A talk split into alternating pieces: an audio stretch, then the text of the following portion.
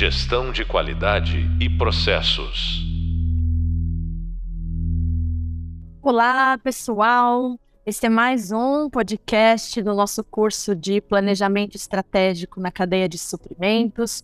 Hoje eu vou conversar com vocês um pouco mais sobre avaliação de desempenho na cadeia de suprimentos. E para isso, eu estou com duas convidadas muito queridas, a Larissa e a Luciana. A Larissa, ela é analista de operações e expansão das agências Mercado Livre. E a Luciana, ela é analista de planejamento comercial da área de crédito para veículos do Itaú. O nome completo da Larissa é Larissa Queiroz, o nome completo da Luciana é Luciana Gomes. E como vocês podem ver, nós vamos conversar com é, duas pessoas que trabalham em empresas bem diferentes, e isso vai deixar o nosso podcast mais interessante ainda. E duas empresas que eu tenho certeza que vocês conhecem. Então, vocês vão poder visualizar aí os exemplos uh, de forma muito fácil. Na nossa aula do tema 7, nós discutimos sobre a importância que tem um sistema de avaliação de desempenho para a implementação da estratégia que a empresa almeja, que a empresa deseja e para buscar a melhoria da sua participação na cadeia de suprimentos. Acontece que nem sempre o sistema de avaliação adotado é adequado. Às vezes, inclusive, ele pode levar a resultados opostos daqueles que são pretendidos. E é sobre isso que a gente vai é, conversar hoje. Vamos lembrar, gente, que para fazer avaliação de desempenho, a gente precisa medir como que a nossa operação, como que os nossos processos estão acontecendo. E para fazer essa medição, a gente se baseia em métricas e indicadores de desempenho. Vou dar um exemplo bem simples, né? Imaginem que é, nós queremos aumentar a nossa musculatura. A gente quer aumentar a porcentagem de massa magra no nosso corpo. Aí a gente começa a ir na academia, começa a, a consultar um nutricionista, um personal, toma lá a suplementação que o nutricionista ou o nutrólogo indicam para gente. Como que a gente vai saber se todo esse esforço que a gente está tendo está valendo a pena? Se está levando para o alcance do nosso objetivo? A gente precisa medir a porcentagem dessa massa magra. Então, esse é um exemplo de indicador de desempenho. Tudo bem? Acho que ficou claro, né? E aí, né, para engatar o papo com as minhas convidadas, com a Larissa e com a Luciana, eu quero começar perguntando para elas quais que seriam, né, alguns exemplos de indicadores que são importantes para a empresa de vocês e como que esses indicadores estão alinhados à estratégia. Vocês podem, claro, né, fazer uma contextualização aí de qual é a, o dia a dia de vocês, enfim, mas eu gostaria que vocês trouxessem é, esses indicadores importantes para nós. Sejam bem-vindas e obrigada por estarem aqui participando com a gente. Bom, pessoal, vou começar apresentando. Obrigada, Natália.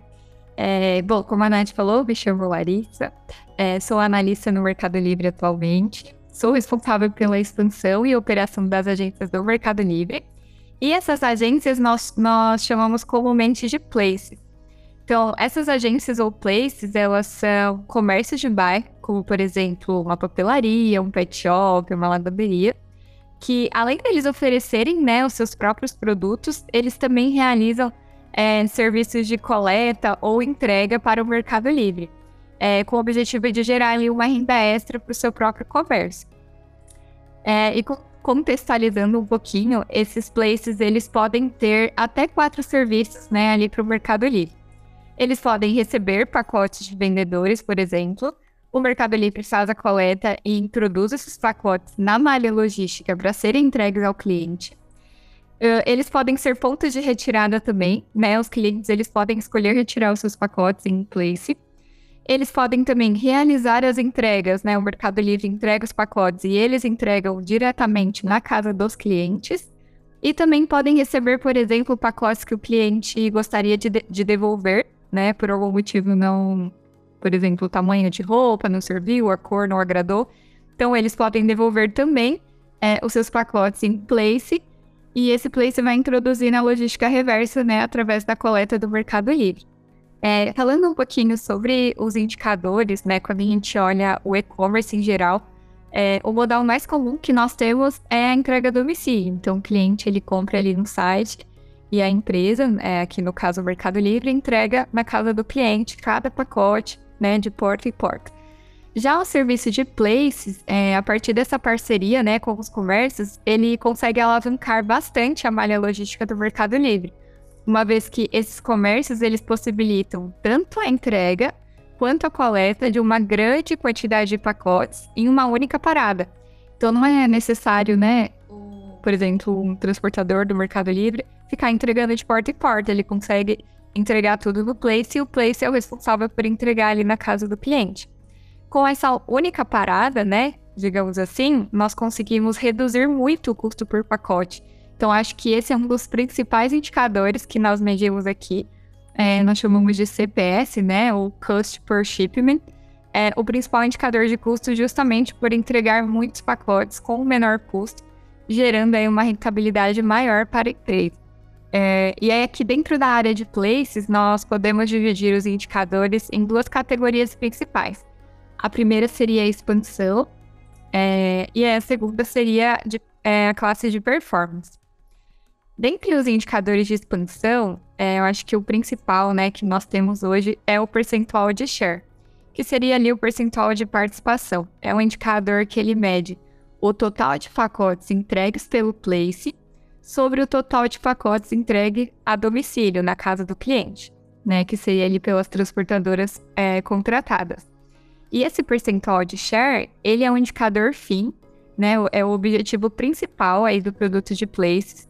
Entretanto, nós temos alguns indicadores meio para acompanhar essa expansão, como por exemplo a quantidade de places ativos na malha, né? Então, para a gente conseguir aumentar esse percentual de share, é, quanto mais places nós temos ativos, é normal que tenhamos é, o nosso segundo indicador, né? Que é o volume médio diário. Então, seria a quantidade média de pacotes entregue aos clientes pelos places. E o percentual de churn, que mede a quantidade de places que, por exemplo, desistem do projeto, né? Dividido pelo total de places ativos. Então, tanto o, o indicador né, de, de places ativos, o indicador de volume médio diário que esses places entregam para os clientes, quanto o percentual de, de churn, eles são aí indicadores meios né, para a gente conseguir acompanhar de perto e saber como alavancar o nosso percentual de share. Então, eu entendo, Larissa, que dentro dessa sua, é, desse braço, né, do Mercado Livre, que trata dessa questão da utilização dessas lojas de bairro como é, parte da rede de distribuição, da rede de entrega de produtos, o objetivo de vocês é ampliar a utilização desse tipo de serviço. Então, é, é incentivar, ou melhor, é observar se vocês estão conseguindo fazer com que cada vez mais essas lojas sejam usadas pelos clientes, tanto como ponto de retirada, ou então se vocês estão conseguindo fazer com que essas lojas sejam é, é, responsáveis pela entrega. Então, a expansão é nesse sentido, aumentar a participação dessas lojas na no sistema de distribuição dos produtos, certo? Exatamente, Natália. É aumentar para realmente diminuir né, o nosso custo de logística, gerar uma maior rentabilidade para a empresa. É o objetivo principal em, é, do produto de Places, né? E esses indicadores que você falou para nós, né? Então, a porcentagem é, do share, o número de places ativos e os outros, eles mostram se essa expansão, que é o objetivo, né? é, está sendo atingida na velocidade desejada, né? Creio que vocês tenham aí uma meta também que é acompanhada ao longo do tempo, né? Exatamente. Então, pra, tanto para a quantidade de places ativos, é, o volume médio diário, nós temos um roadmap, né, um mapa de, de acompanhamento desse crescimento. É, e nós estamos, nós temos metas de crescimento, quantos places temos que abrir, por exemplo, por semana, qual que seria o volume ideal. Se esse place não está entregando ali aquele volume, nós temos que analisar as causas para ter esse acompanhamento de perto e, no fim, é aumentar o nosso share. Maravilha. Antes de você falar dos indicadores da operação, porque nós falamos agora dos indicadores associados à expansão desse tipo de estratégia, né? É, você falou nessa questão do share.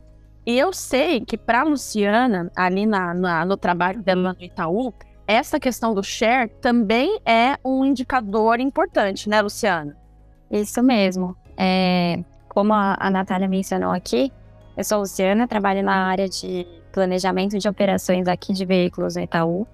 E esse acompanhamento de market share aqui dentro é bastante relevante. Então, o, o que é a área, né? Eu principalmente estou focada na área de rentabilidade, onde eu vou olhar para questões de margem líquida, então eu vou olhar é, a questão do, do, da minha remuneração daquela operação. Então, o que, que é a área? Eu vou oferecer crédito uh, para o público, então, para veículos. Então, esse crédito é justamente para as pessoas poderem financiar seus veículos leves ou pesados, então, veículos de passeio. A gente, como pessoas físicas, a gente poderia é, ter esse benefício aí, e também empresas que querem uh, conseguir esse crédito para suas frotas, enfim. Então, a área é isso, a gente oferece crédito para que é, seja possível financiar veículos. E que, que a gente mensura aqui dentro? Para a gente é muito importante analisar o nosso market share é, em comparação com o mercado. Então, eu consigo ver o meu desempenho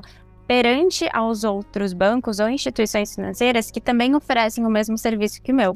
Então, analisar o market share é olhar a minha fatia de mercado. Então, uh, hoje, por exemplo, a gente tem algumas transações sendo feitas. Então, o mercado ele é de mil, mil pessoas fazendo financiamentos, né? Então, qual que é a minha fatia? Então, uh, o quanto eu represento? E aqui a nossa meta é sempre expandir essa nossa participação.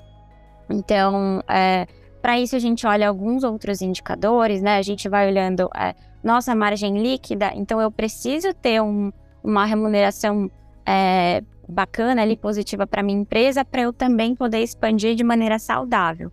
Então eu consegui um market share uh, é, total ali no mercado. Então eu consigo expandir a minha participação no mercado, mas em contrapartida eu também preciso trazer uma remuneração uh, estável ou pelo menos que eu vá expandindo ao longo do tempo. Então, é, para a gente aqui é importante também olhar a nossa participação de mercado. Então, nós, como instituição financeira, versus as outras que oferecem esse mesmo tipo de produto. Uh, e a gente também tem alguns outros indicadores, né, para avaliar algum cliente específico, é, alguma região, ou então incentivar que esses clientes consumam alguns é, determinados produtos que a gente oferece. Então, por exemplo, aqui a gente tem é, um indicador chamado Share of Wallet, que a gente olha a nossa participação dentro da carteira daquele cliente. Então, o que, que é esse indicador?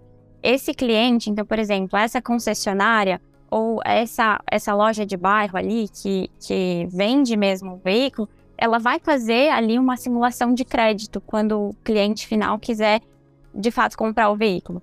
Então, é, eu consigo mensurar de todos os veículos vendidos, né, que essa loja, que essa concessionária vendeu, qual que é a minha participação. Então, eu tenho o meu número de market share e mais do que isso, eu posso ver o meu share of wallet, então, quanto o meu valor de carteira é, representou daquele cliente. Então, se ele vendeu uh, 100 mil reais, né, no mês, por exemplo, eu consigo entender a minha participação. E quanto melhor o meu share of wallet, é, maior vai ser a minha participação e esse cliente ali, esse, esse meu é, intermediário, ele vai tendo melhores condições de acordo com o volume é, de, de carteira que ele vem, vem tendo comigo e a minha prioridade ali perante, perante os outros fornecedores ali do mesmo produto. Então, acho que acompanhar o market share é importante em vários segmentos, né?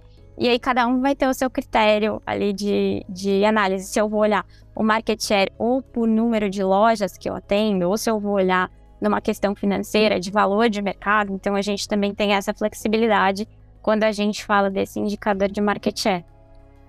Luciana, você diria que o seu produto, então, é crédito, né?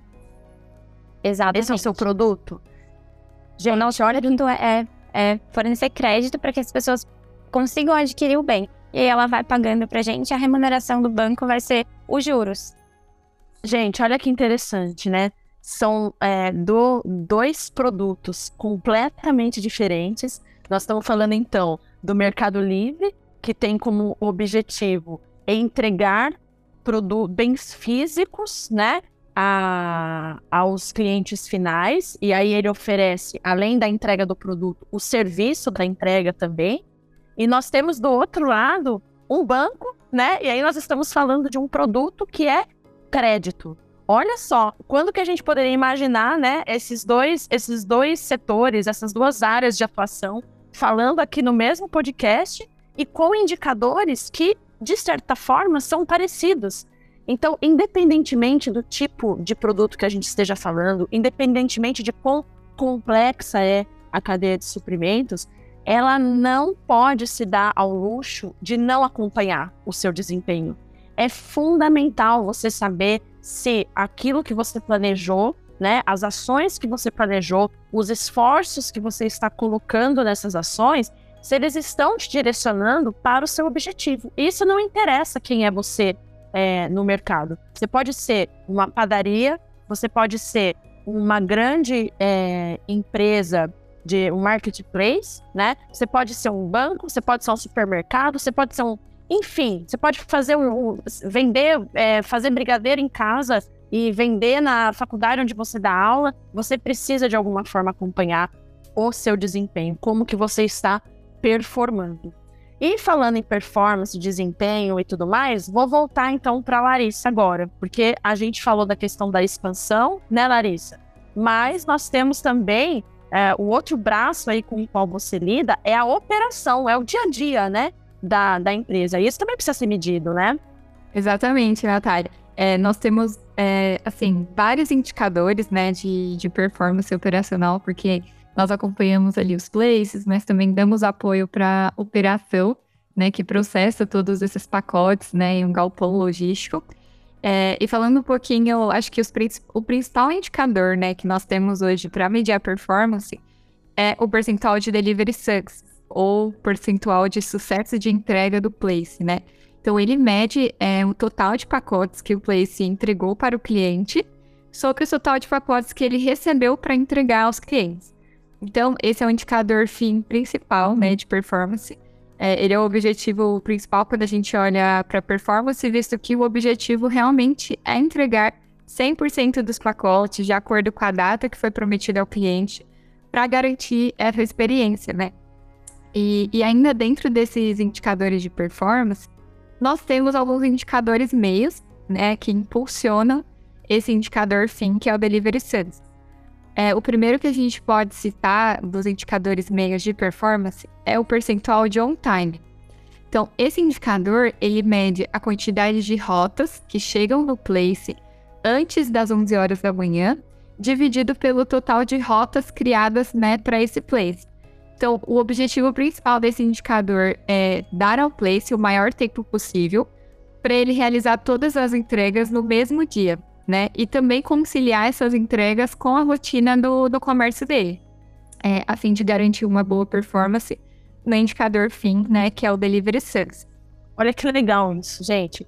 Eles criaram um indicador, que eles estão chamando de indicador meio, é, para garantir que a última perna ali da entrega, se eu estiver falando alguma coisa equivocada da operação, você me fala, tá, Larissa? Para garantir que a última perna da entrega, que é justamente o place entregando para o cliente final é, tenha sucesso. Só que acontece o seguinte, né? Uh, a partir do momento em que esse produto, essa entrega, essa remessa está no place, dali para frente, digamos que o Mercado Livre perde um pouco do controle do que vai acontecer, certo, Larissa? Exatamente. Ele não consegue estar, né? O Mercado Livre, pensando de forma, é, numa, numa metáfora assim, o Mercado Livre em si, ele não consegue estar ali para tomar conta dessa operação. Então, o que, que ele faz? Ele tem um ele quer garantir que o seu desempenho proporcione menos risco para que essa entrega que ele não consegue controlar dê errado. Então ele fala, ele pensa assim, bom, uh, eu vou dar todas as condições para que o place possa fazer essa entrega dentro do prazo combinado, né, dentro do prazo estipulado para o cliente final. E essa condição, dentro da operação, seria disponibilizar o produto no place até às 11 horas. Esse indicador, ele contribui, ele é um meio né, garantir o sucesso desse indicador, de certa forma, aumenta as chances de que o indicador fim, que é o sucesso da entrega, que inclui a entrega para o cliente final, também tenha sucesso, né? Que esse indicador de sucesso na entrega também possa estar dentro das metas estabelecidas. Isso é muito legal, pessoal. Né? Esse, essa ideia de trabalhar com indicadores é, interligados, onde um indicador impulsiona o, uh, o desempenho né, de outros indicadores, é, é uma estratégia muito inteligente, principalmente quando a gente não tem o controle total de todas as etapas que precisam ser desempenhadas com excelência para o cliente. Legal, viu, Larissa? Isso. E aí, quando você falou dessa questão do sucesso da entrega, eu me lembrei de uma situação é, na qual o indicador de desempenho ele não foi muito bem medido, né? Ele não foi muito bem registrado. O que, que eu estou querendo dizer com isso? Teve uma vez, agora uma experiência, uma experiência pessoal minha, tá? Teve uma vez que eu recebi uma entrega.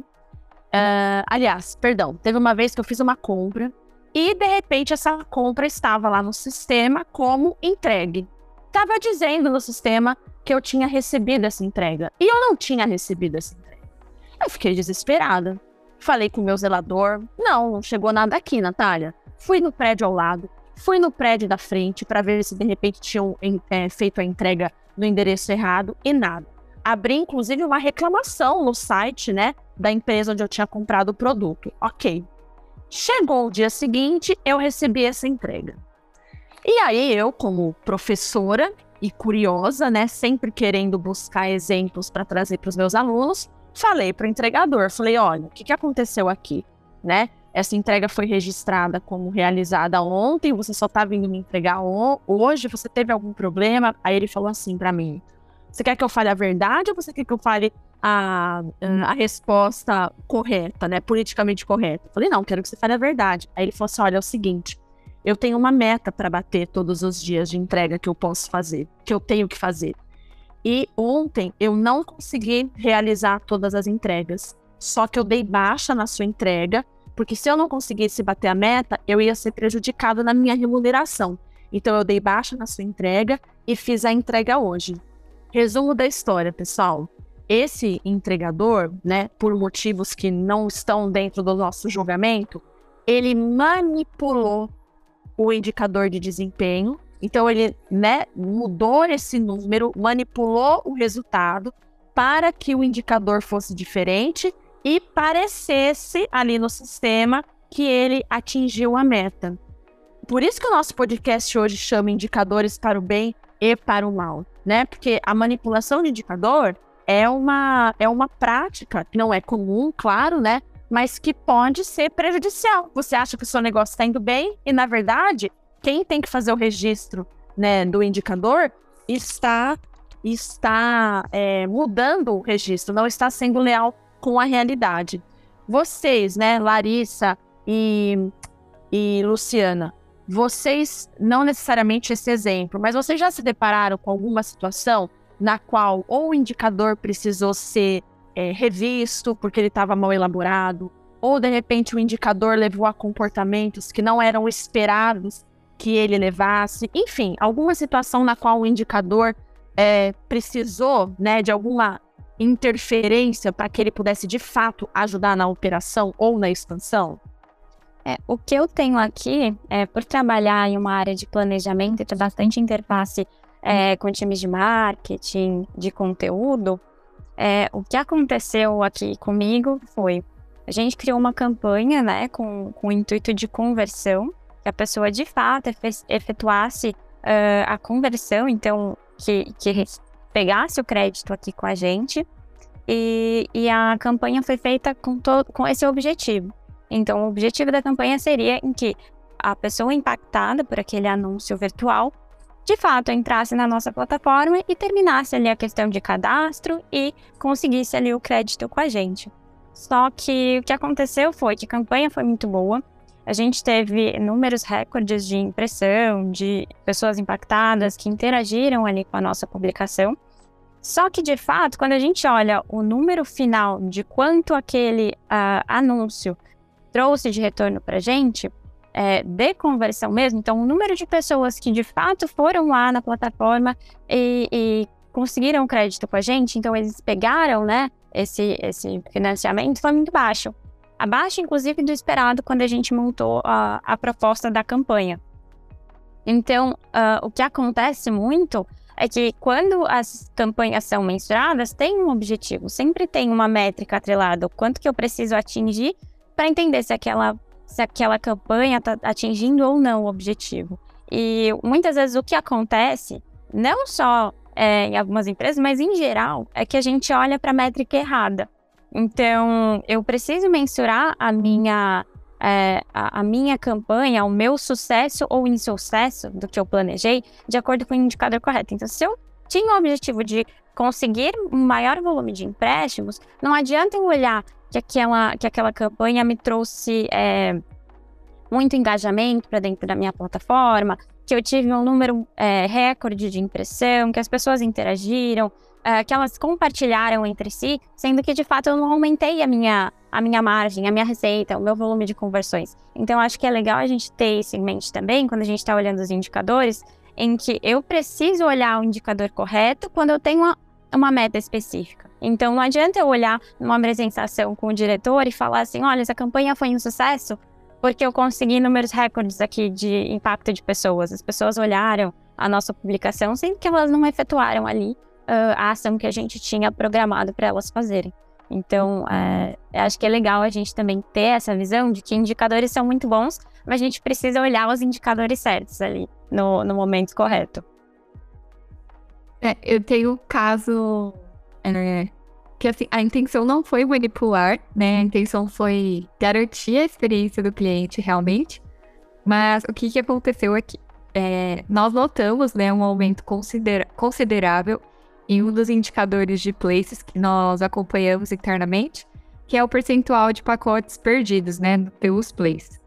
É, esse indicador nada mais é do que ele mede a quantidade de pacotes marcados como perdido sobre o total de pacotes recebido é, pelos plays, né?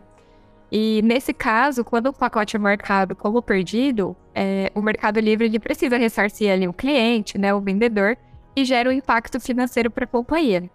É, e aí, a partir desse aumento, né, nesse indicador, nós identificamos que o time de, de CX, né, a área de Customer Experience, estava é, alterando o status dos, é, dos pacotes, né, dos places para perdido. Então, nós é, afunilamos esse indicador, nós começamos a medir o percentual de perdidos com alteração manual de DCX, né, para começar a acompanhar de perto e também criamos um fórum semanal ali com o time para entender as causas, né? Porque que eles estavam realizando é, essas baixas manuais. E aí começamos a analisar de CX e vimos que os pacotes que eles estavam baixando para perdido, anteriormente eles já tinham um registro sistêmico como entregue. Porém, os clientes estavam abrindo a reclamação do tipo paguei e não recebi. E só que tem um porém. O Place ele só consegue registrar a entrega é, para o cliente, né, quando ele faz a leitura do QR Code. Então, por exemplo, o cliente escolheu retirar em Place o seu pacote. Ele não quer receber em casa porque não fica ninguém na casa dele. Então, ele escolheu retirar em Place. Eles, esse pacote ele só consegue ser baixado como entregue quando o cliente vai até o Place, ele abre o aplicativo do Mercado Livre e apresenta o QR Code da compra dele o Place ele lê o QR Code do cliente e aí sim aparece para ele o pacote que ele precisa entregar e ele clica em entregue. Então, é, o time de CX ele não conhecia esse processo sistêmico e eles também não tinham um retorno rápido ali dos places sobre o que aconteceu com esse pacote. Como eles tinham prazo para responder a reclamação do cliente, eles estavam mudando o status do pacote de entregue para perdido, porque o status de perdido, ele ressarce, né, o cliente, o vendedor, e o time estava fazendo isso para garantir ali a experiência do cliente que estava abrindo essa reclamação. É, nós explicamos, né, esse processo, que só é possível baixar como entrega com QR Code, eles entenderam, e conduzimos essa melhoria, né, no processo de reclamação de paguei e não recebi. E hoje, né, quando há uma reclamação desse tipo, né, de um cliente que escolheu retirar no place, automaticamente esse cliente ele é encaminhado ali para uma análise de fraude, né, com o time de prevenção de perdas, e essa reclamação ela é cancelada, porque um cliente ele está tentando fraudar o sistema, né? Então, com isso, nós conseguimos reduzir né, uma grande perda financeira para a empresa e também otimizar ali, o fluxo do, do time de CX. Pelo que eu entendi, então, Larissa, é, havia uma fragilidade, vamos dizer assim, é, porque o que o indicador estava medindo não é, havia um desconhecimento, vamos dizer assim, sobre é, como era a operação, né? Então, indicador e operação não estavam 100% em sinergia, então o indicador ele estava sendo interpretado de uma forma porque a operação ainda não estava 100% conhecida por quem estava fazendo essa interpretação, vamos dizer, né? Exatamente. O time que estava fazendo essa interpretação não conhecia, né, ali o processo do, dos plays. E aí foi feito um reajuste, vamos dizer assim, né, nessa, uh, nessas duas frentes, certo? Certíssimo. Então, nós ajustamos o indicador e, e também ajustamos o fluxo de CX. Então, hoje, quando é o pacote de retirada em place, esse cliente ele já vai automaticamente, esse caso vai para análise de fraude e a reclamação é cancelada, porque não tem como é, o cliente tem o registro de entregue, né? E o cliente falar que não recebeu, porque ele só consegue registrar como entregue quando o cliente vai lá pessoalmente, presença o QR Code e retira o pacote. Certo. E no caso ali da Luciana, é, do exemplo que ela deu, da campanha e tal, a gente tem também um exemplo, não é exatamente igual ao da Larissa, mas a gente tinha um indicador que não estava medindo o que precisava medir, né, Luciana? Então, assim, eles não, é, esse indicador ele acabava não sendo representativo para aquele processo que ele precisava avaliar, né? Exatamente. Aí daí a importância de a gente é, ter uma métrica que avalie corretamente o que a gente precisa. Então, não adianta é, eu olhar um indicador que ele está com números super, super elevados, né?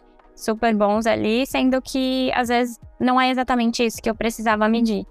Eu é. preciso medir é, o meu impacto, quantas pessoas de fato converteram, e não se esse número é, me trouxe muita impressão, muito comentário, muito engajamento. Então, acho que é, é muito disso, de a gente olhar o indicador correto ali na situação adequada.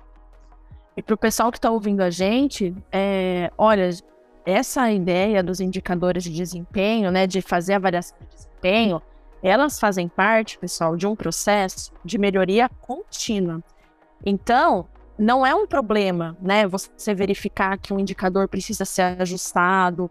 Uh, isso está tranquilo. O importante é ter em mente que fazer avaliação de desempenho é algo que não tem fim, é algo que precisa ser periódico.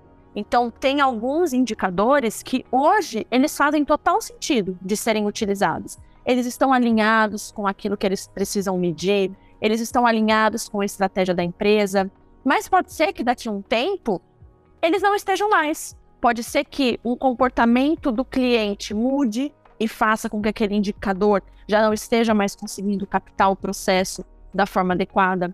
Pode ser que a forma como as informações eram captadas para poder calcular um indicador já não seja mais eficiente. Então, que para captar as informações esteja, seja muito demorado, seja muito caro, e aí você começa a ter uns gaps na captação dessa informação. Então, é importante sempre, né, dentro de uma certa, dentro de uma certa periodicidade, revisar se os indicadores fazem sentido ou não. Da mesma forma que é importante acompanhar a evolução dos indicadores no tempo. Por exemplo, Larissa, esse indicador que você trouxe para nós de sucesso da entrega, você sabe de quanto em quanto tempo ele é avaliado? É quinzenalmente, mensalmente, semestralmente? Sim, Natália, nós medimos diariamente, né? Mas o reporte dele é semanal. Então, semanalmente nós estamos ali olhando como que tá a performance dos plays, se eles estão conseguindo entregar certinho. E eles também conseguem acompanhar no próprio indicador. Então, é bem legal que eles mesmos conseguem ver como que tá a performance, se eles têm algum problema, eles conseguem reportar. Ótimo. E o, e o indicador de share, Luciana? Aquele primeiro que você é, falou pra gente. Você sabe de quanto em quanto tempo ele é avaliado? Ele é avaliado aqui é, semanalmente, porque as informações elas vêm de instituições, então a gente depende de outras fontes para conseguir calcular. mas tão breve quanto sai essa informação, a gente já calcula porque é um indicador muito importante aqui pra gente. Tá. Tem uma outra coisa também, meninas, que associada a essa questão dos indicadores, que é, é o tempo de reação, né? Eu também comento isso bastante. Um indicador, ele precisa proporcionar para a empresa que ela tenha um tempo hábil de tomar uma atitude para reverter o que o problema que aquele indicador está mostrando. Isso também é muito importante na hora de fazer o planejamento do, dos indicadores. E se eu não me engano, tem um indicador ali na, na operação que a Luciana toma conta ali no, no, no Itaú, que precisou ser é, readequado, ou um novo indicador precisou ser, ser elaborado. Não tem, Luciana, um, um exemplo desse? Isso. É, aqui, a gente sofre muito com, com a questão de fraudes, né? Então, é, pessoas que acabam pegando crédito no nome de outras pessoas e, e aí acabam né, dando prejuízo para a empresa mesmo, para o Itaú, porque não dá para a gente repassar essa, essa, essa fraude ali para o nosso consumidor final. Então aqui a gente também tem um indicador que a gente mede é, as perdas, né, por devedores duvidosos ou alguma questão de fraude pelo nosso valor de rentabilidade, para a gente ver o qual, qual que é o percentual disso na nossa receita. Então se a nossa a nossa perda ali ela está aumentando ou diminuindo com a questão do tempo, é, à medida em que esses, esses processos fraudulentos eles vão aparecendo. Então, esse é um indicador que a gente precisa ou criar e, e acompanhar ali muito de perto para não ter impacto na nossa operação. E também existe é, o indicador, por exemplo, do churn rate, que a gente mede a taxa de lojas que a gente atua e não atua. Então, por exemplo, é, no, com o churn rate, a gente consegue ter uma ação muito rápida é, no caso de a gente estar tá perdendo participação em algumas lojas. Então, o churn rate, ele mede é, a minha taxa de lojas. Então, eu, hoje eu tenho 100 lojas atuando, mas se amanhã eu tiver é, 50%, por exemplo, meu churn foi de 50%, porque eu perdi 50% das minhas lojas. Então, medindo o churn rate, é, a gente passou a identificar quais lojas a gente estava de fato perdendo no mercado e conseguindo fazer ações para atuar especificamente nessas lojas. E a partir desse indicador de churn, a gente também conseguiu é, mensurar das lojas que eu estava tendo uma ação para recuperar, né, a minha, o meu relacionamento, quanto, qual o meu percentual, né, depois da minha ação, depois do meu time comercial atuar, quantas delas eu consegui reverter a situação. Então, a partir do indicador de churn, a gente criou um outro para poder mensurar o sucesso é, da, da, minha reconquista ali daquele, daquele relacionamento com o cliente. Ah, legal. Esse exemplo é ótimo, porque veja, né, pessoal, tem algumas é, fragilidades da sua operação que elas não podem demorar para aparecer. Se elas demoram para aparecer, você perdeu seu cliente, ele já foi para o concorrente. Então, esse exemplo que a Luciana trouxe aqui, maravilhoso ele mostra que foi necessário né, criar um indicador que mostrasse rapidamente, no caso dessa fragilidade da perda de lojas, né, Luciana, de, de, de atendimento das lojas, de forma que a empresa pudesse agir rápido e não, né, recuperar, reverter aquela situação. Falei certo, Luciana? Isso mesmo, isso mesmo. Né? Legal, legal. Meninas, nós estamos já caminhando aqui para o final do nosso podcast. Eu agradeço muito vocês é, eu sei que vocês, né, aí trabalham num, num, num setor para o qual a gente poderia ficar falando muito tempo, tanto na questão do crédito ali do Itaú, como na questão das entregas do Mercado Livre, mas eu tenho certeza que nesse tempo aqui que a gente teve, esses exemplos que vocês trouxeram já vão ajudar bastante o pessoal que está ali do outro lado nos escutando a entender a importância dos indicadores e também a importância da gente trabalhar adequadamente com eles, né? Não adianta ter um monte de indicador que não serve para nada, viu, pessoal? O planejamento dos indicadores é tão importante como o acompanhamento. Então, muito obrigada, Larissa. Muito obrigada, Luciana, pela participação. Eu que agradeço, Natália. Espero que ajude, né, todo mundo que está aqui estudando sobre o tema. E muito obrigada, pessoal. Foi um prazer estar aqui com vocês. Obrigada, pessoal. Foi um prazer aqui estar com vocês. Espero que tem agregado bastante. Agregou, sim, com certeza. Então, pessoal, esse foi o podcast sobre avaliação de desempenho na cadeia de suprimentos, comigo, a professora Natália Zambuzzi, e com as minhas queridas convidadas, a Larissa e a Luciana. Esse é o último podcast da nossa jornada de aprendizado. Foi muito, muito legal compartilhar isso com vocês. Lá no Hub Leitura tem mais conteúdo sobre esse tema, tá bom? Até mais, pessoal! Gestão de qualidade e processos.